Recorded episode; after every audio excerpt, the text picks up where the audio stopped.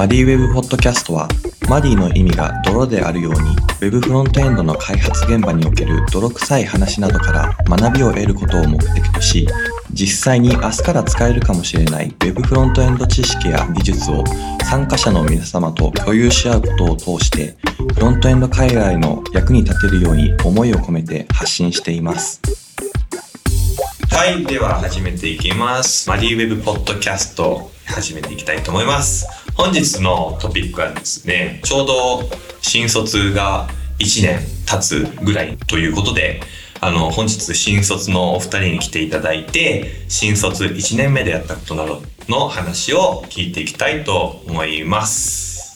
では、あの、本日2人の新卒にお越ししていただいております。キャムから平井修太くんと、株式会社ウィンチケットから、えー、梶イブクくんから来ていただいております。なので、ちょっと最初簡単に自己紹介、修太くんの方からお願いしていいですか？はい。紹介あった通り、株式会社 CAM で、えっ、ー、と、ウェブフロントエンドエンジニアをしている22新卒じゃなくて卒ですね、の平井です。はい。よろしくお願いします。はい。お願いします。では次、カジコお願いします。はい。株式会社ウィンチケットでウェブの開発しているカジイビキです。今日よろしくお願いします。はい。よろしくお願いします。僕も実は新卒1年目で、ここ3人同期なんですよね。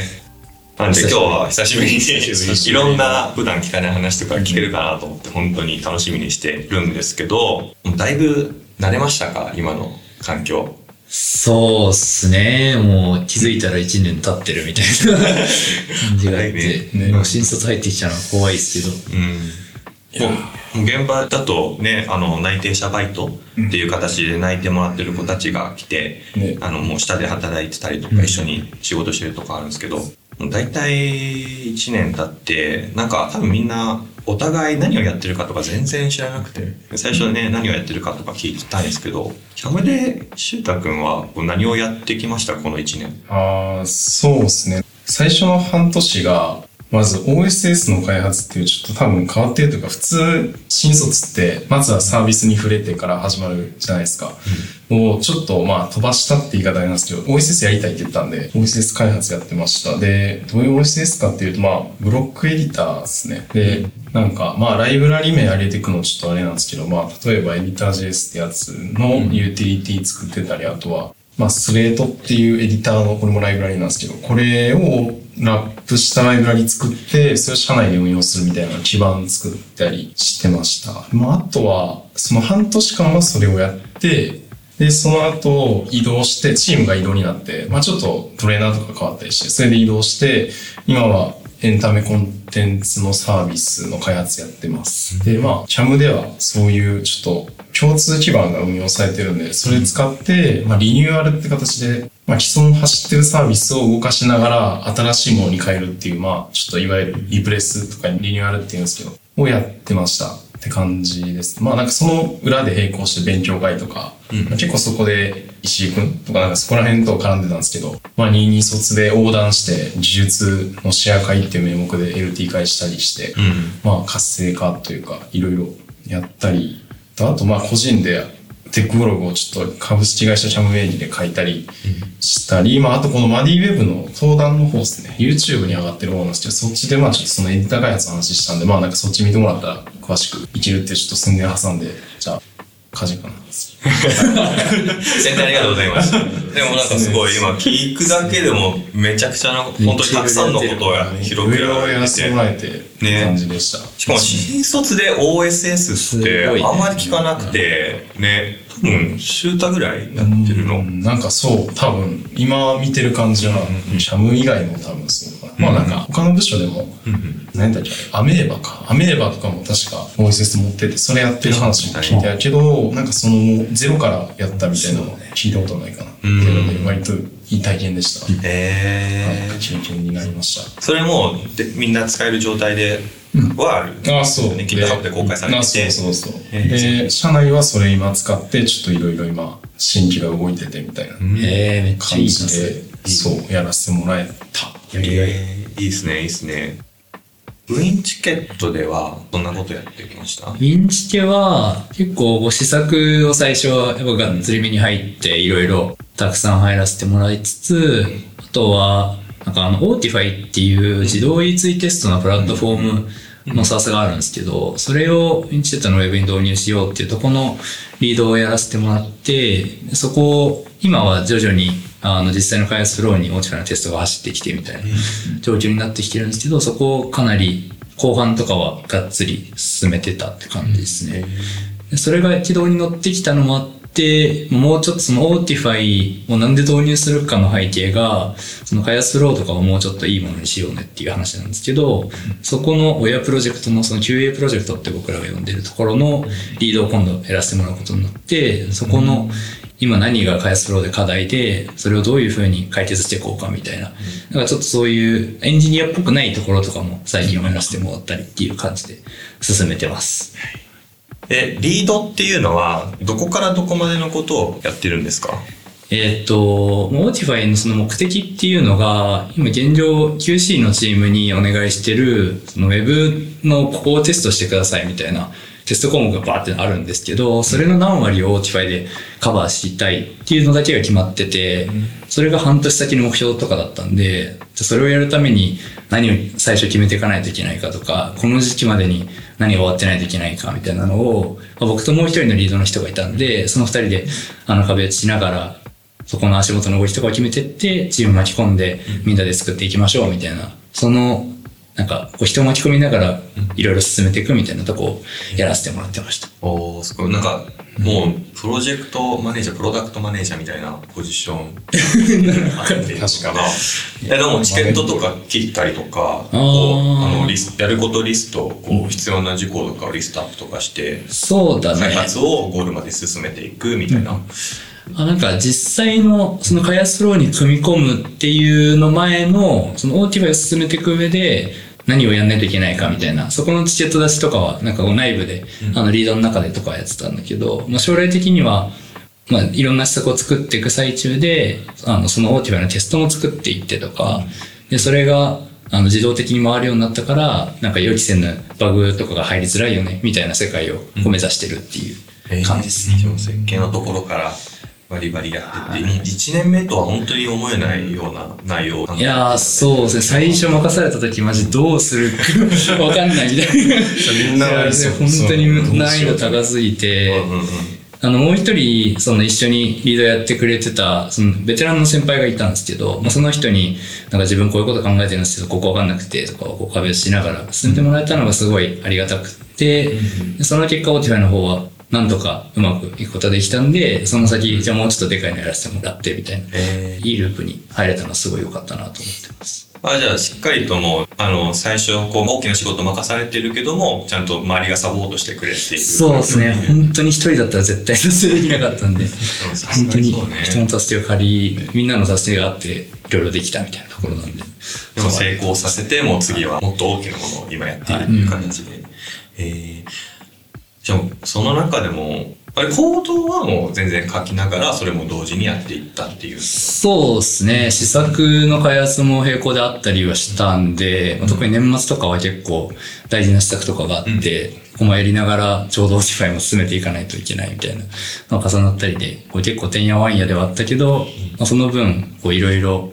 なんか、何からやっていかないといけないかとか、その優先度決めとかも含めて、なんかできたのは良かったなっていうところですね。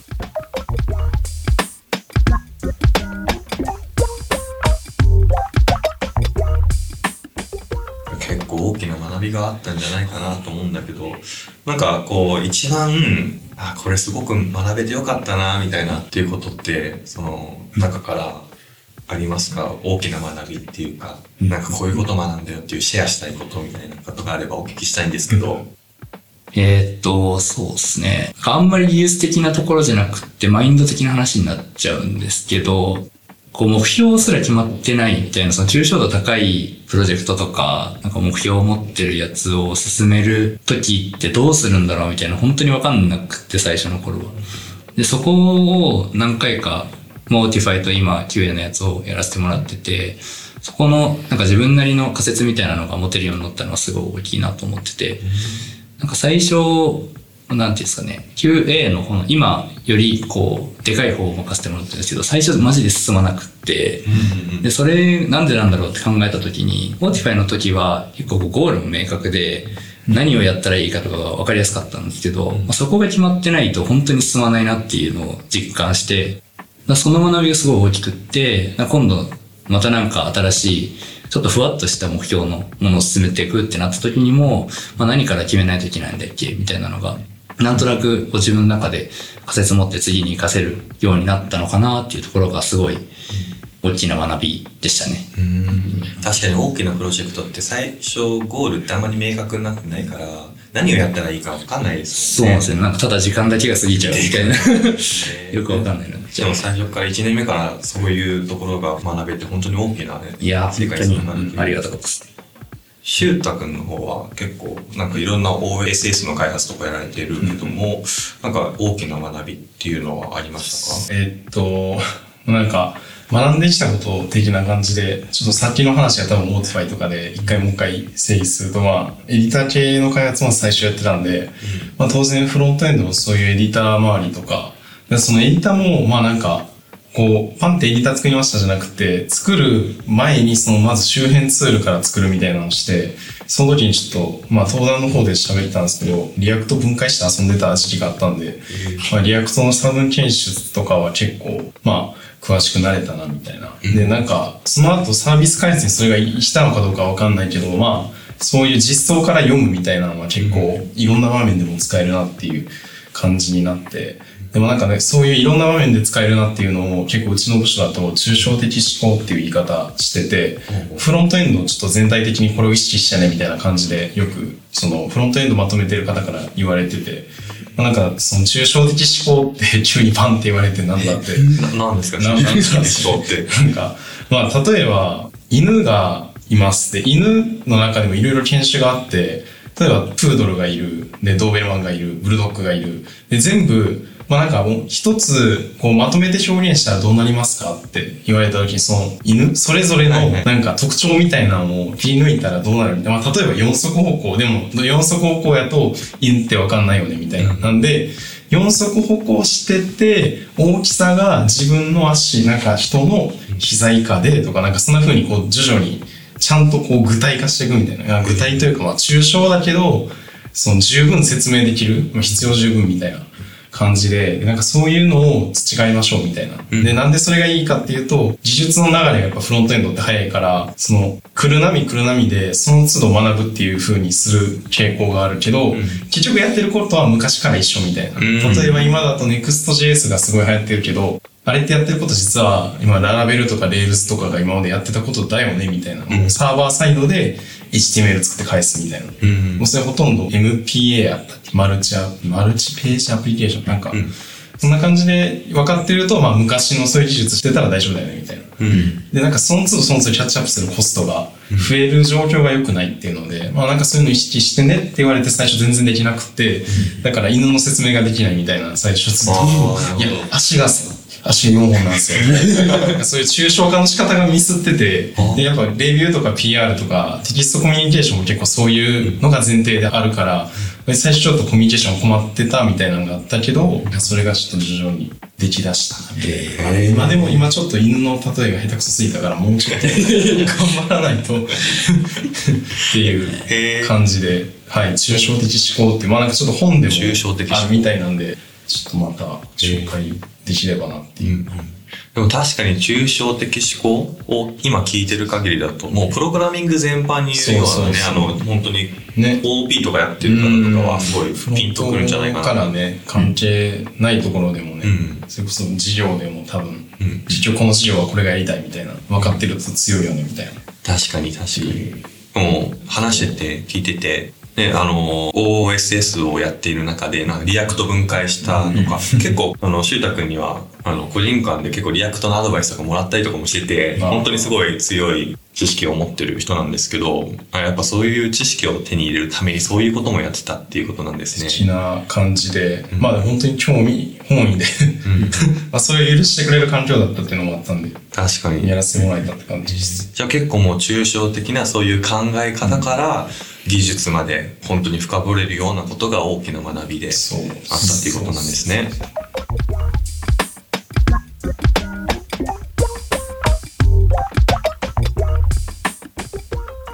なんかもうこう一年やってみて学ぶこともいろいろあったと思うんですけど、一回タイムトラベルで一年前に戻りました。で、もう一回この一年をやったとしたら、なんか逆に何をしたらもっとこう成長できたなとか、こういうことやっておいたらよかったなみたいなのってなんかあったりします？うーん、まあなんかトラベルでしたら、やりたいこといっぱいあるけど、それはそうやりたいこといっぱいあるけど、まあ一番が、あ、ちょっと、なんか目標設定ですね、多分。最初からもうちょっと力入れたらよかったなっていうのはあって、その力抜いてたとかじゃなくて、半年ぐらい経った時点、その OSS からサービスに移るタイミングで実はすごい苦労して、まあなんかその自分がどれくらいできるかを客観視するとか、客観視して目標を作って何が足りないっていうこのギャップを埋める作業っていうのは結構入社時からできてるとなお良かったなって思うんで、入社とりあえず入ったらすぐになんかめちゃめちゃ強いエンジニアを社内で探しまくって、その人たちの特徴をまとめるとか、うんそういうのやるかなみたいな。ああ、面と白い。か、まあ、あとは、まあ、スペシャリストっていう表現をちょっとうちの会社ではするんですけど、なんかそういう専門家というか、技術の尖った人みたいなのを今自分目指してて、ただもう全く違う別の路線、もうタイムトラベルして全く違う世界線をやるみたいな感じで、まあエンジニアリングマネージャーしようかなみたいなのがあって、割と自分の会社の上の方でやってる人たちは、そういうマネージャーしながらコード書くとか結構アグレッシブなんで、まあ、そういうことできたら、もうちょっとサービスとかビジネスに関われそうだな、みたいな。うん。もありの。って感じで、まあ、この二つのどっちかをやるんじゃないかな。タイムマシンがあれば。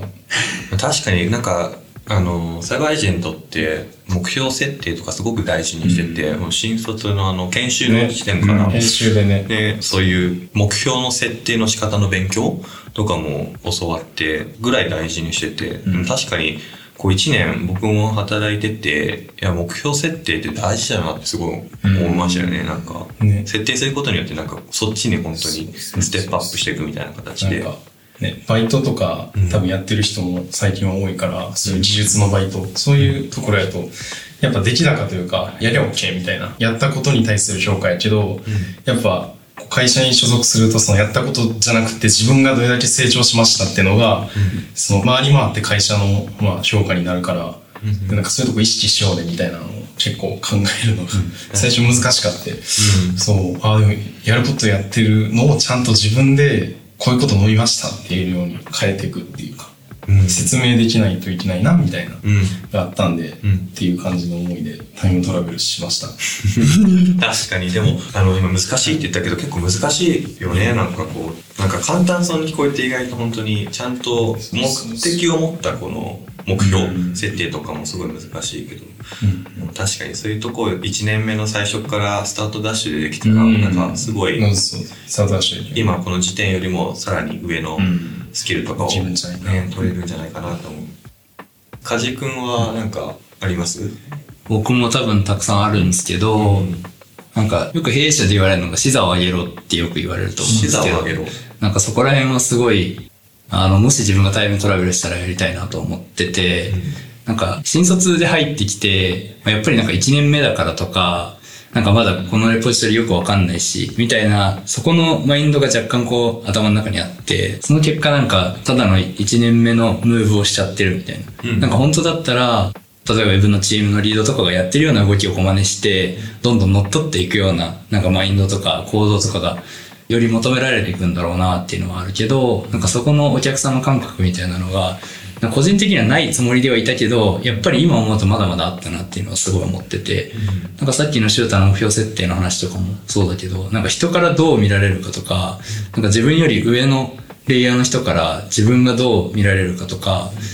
その人のレイヤーだったらどう動くかとか、っていうのをなんか常に考えて動けたら、もっとなんか面白い体験もたくさんできたし、もっと深い経験ができたんじゃないかなっていうのをすごい最近実感してる。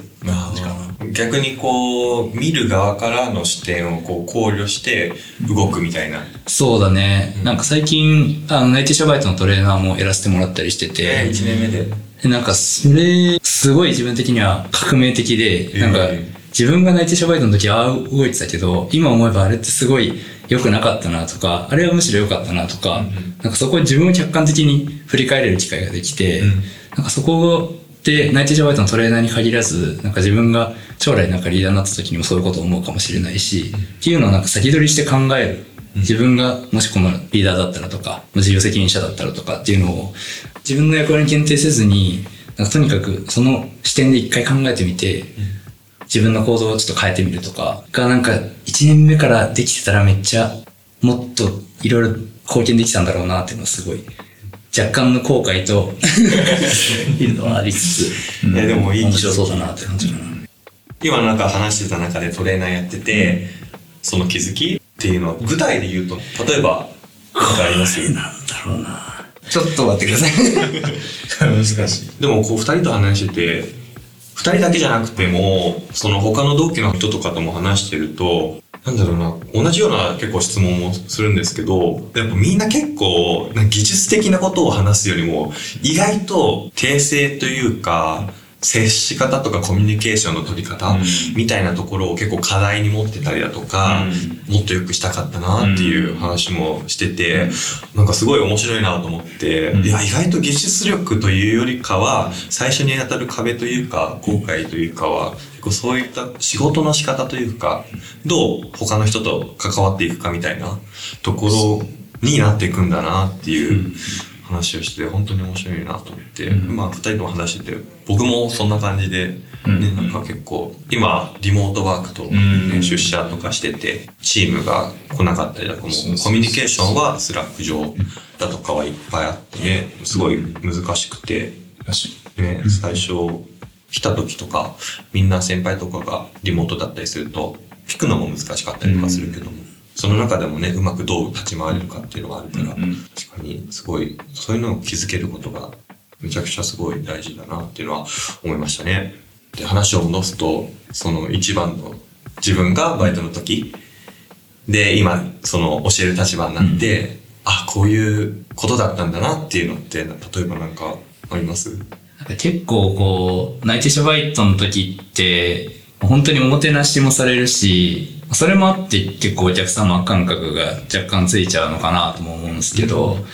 その中でいかにチームに貢献できるかとか、自分が来たことで、その本当だったら結構自分のことを面倒見てくれてる分、それ以上のことをなんか恩返しというか、なんか貢献しないとみたいなマインドがあるといいのかなと思うんですけど、そこがなんか自分の時足りてなかった時期もあったりしたなっていうのはあったっていう感じですかね。なんか、まあもっと、もちろんその専門性とかで言うと先輩たちには絶対勝てない部分とかはあるんですけど、まあ、じゃない部分でなんか貢献できたりとか、あとはもうその伸びをいかに最大化することで、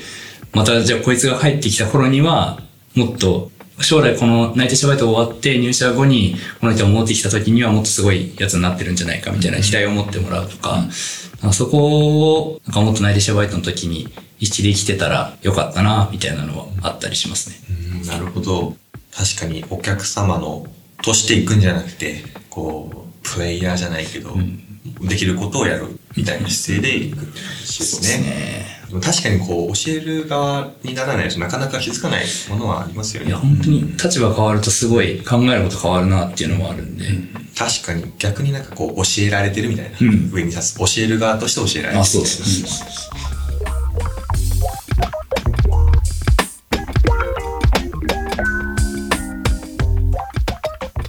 今後の話になるんですけど、なんか今後、こういうエンジニアだけではなく、社会人として、あのどうなっていきたいとかって、あの、思ってたりとか、そういう像があったりしますか？なんか、平井くん、あったりします、ああ、そうですね。まあ一番は、一つのもう開発とかを任せてもらえるというか、こう、平井になら任せて大丈夫だな、みたいなぐらいやってもらえるぐらい、まあ周りともうちょっと密にコミュニケーション取って、とかなんかそういう感じでちゃんとこう、やってるぞ感うん出してるというか、エンジニアとして。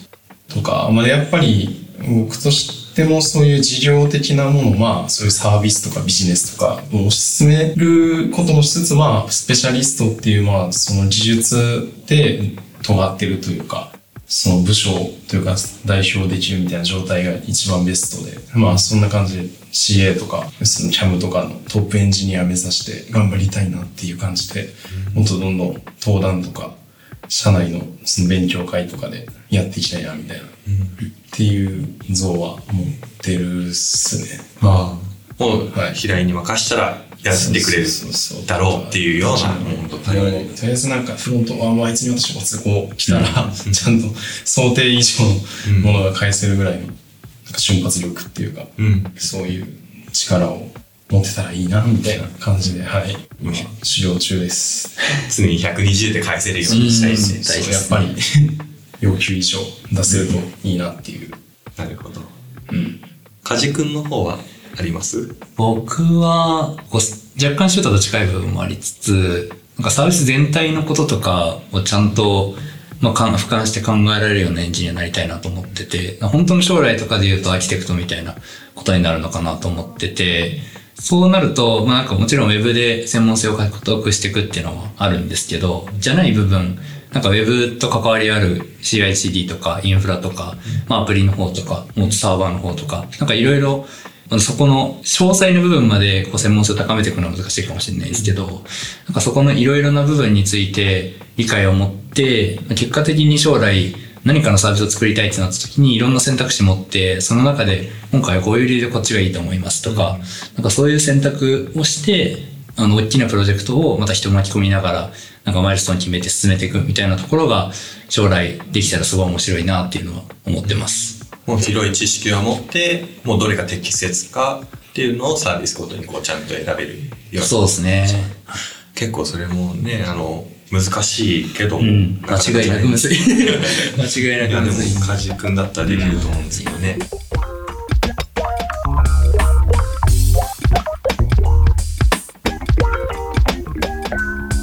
はい。では、そろそろ時間にもなってくるんですけども、改めてこう一年こう話してみてとか、ポッドキャストで話してみて、なんか感想聞きたいなと思ってるんですけど、平井君なんかこう改めてこう話してみてどう思いました？それか、なんか今後入ってくる新卒の子に向けてのメッセージだったりとかあれば。そうですね。まず話してみて、タイムマシン欲しいなって。あればなっていう。で、まあ、そんな後悔大事じゃなくって、まあ、やれたこともあったなっていう、ちゃんと。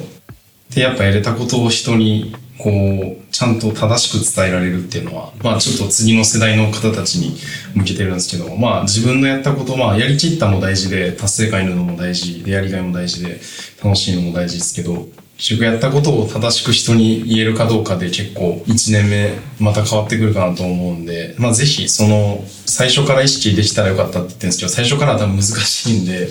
まあ先輩とか、まあそういう方の力借りたりとか、社外で、まあそういう目標になる人、社内でも社外でもいいんで見つけて、でそういう人をベンチマークっていうんですけど、まあ自分と何が足りないかとかをちゃんとやるとかすると、まあより良いエンジニアになれそうっていう感じで話して、まあ思いました。なんで明日から僕も頑張ります。